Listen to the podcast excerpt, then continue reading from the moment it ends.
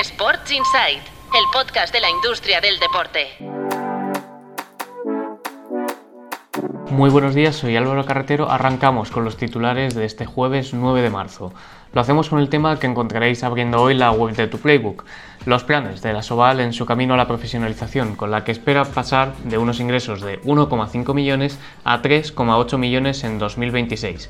Para ello pondrá el foco en el patrocinio y en los ingresos audiovisuales, donde la vuelta a la televisión en el abierto será una de las claves. En fútbol, el Huesca ha presentado su plan de reestructuración para las próximas temporadas. Asumirá pérdidas de 8 millones de euros hasta 2024 con el objetivo de volver a beneficios en 2025. En el ciclo de pandemia, recordemos, entre 2020 y 2022 ha perdido 2,5 millones y además se pone como deberes rebajar el gasto en plantilla.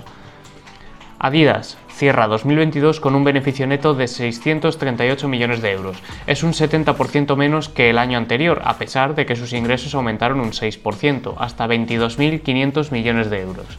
La marca alemana lo achaca al divorcio comercial con Kane West, al mayor coste de los materiales provocados por la inflación y a la situación en China, una situación que ya provocó la salida de su ex consejero delegado Casper Roster y el fichaje de Bjorn Gulden, que hasta hace unos meses era el máximo dirigente de Puma, su gran rival.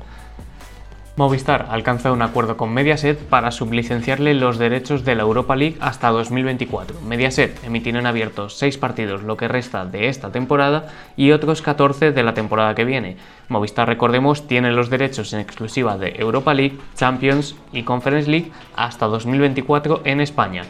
Y cerramos con otro reportaje que podéis leer hoy en la web de Tu Playbook. Hablamos de los deportistas que son propietarios de alguna propiedad deportiva, sobre todo mientras aún están en activo de Roger Federer, que fundó la Labour Cup mientras aún empuñaba la raqueta, a Lewis Hamilton o Gerard Piqué, pasando por Marc Gasol, fundador y aún jugador del Básquet Girona, y Rafa Nadal, que debutará este año en la nueva competición de barcos eléctricos impulsada por Alejandro Agag.